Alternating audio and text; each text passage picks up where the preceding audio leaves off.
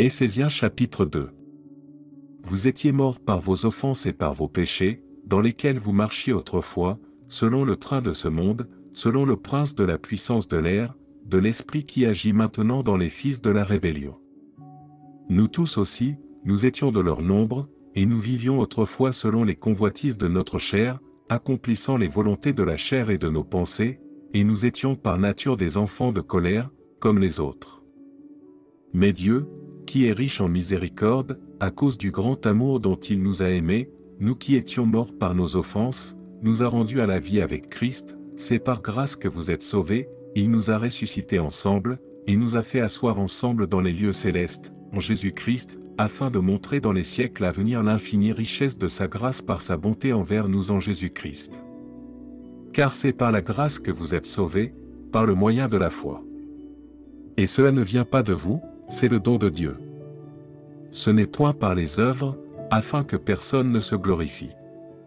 Car nous sommes son ouvrage, ayant été créés en Jésus-Christ pour de bonnes œuvres, que Dieu a préparées d'avance, afin que nous les pratiquions.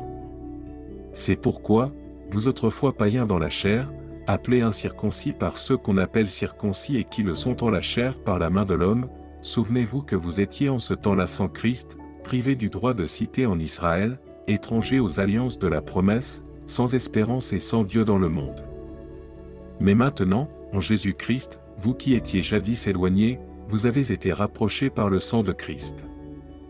Car il est notre paix, lui qui des deux n'en a fait qu'un, et qui a renversé le mur de séparation, l'inimitié, ayant anéanti par sa chair la loi des ordonnances dans ses prescriptions, afin de créer en lui-même avec les deux un seul homme nouveau, en établissant la paix, et de les réconcilier, l'un et l'autre en un seul corps, avec Dieu par la croix, en détruisant par elle l'inimitié.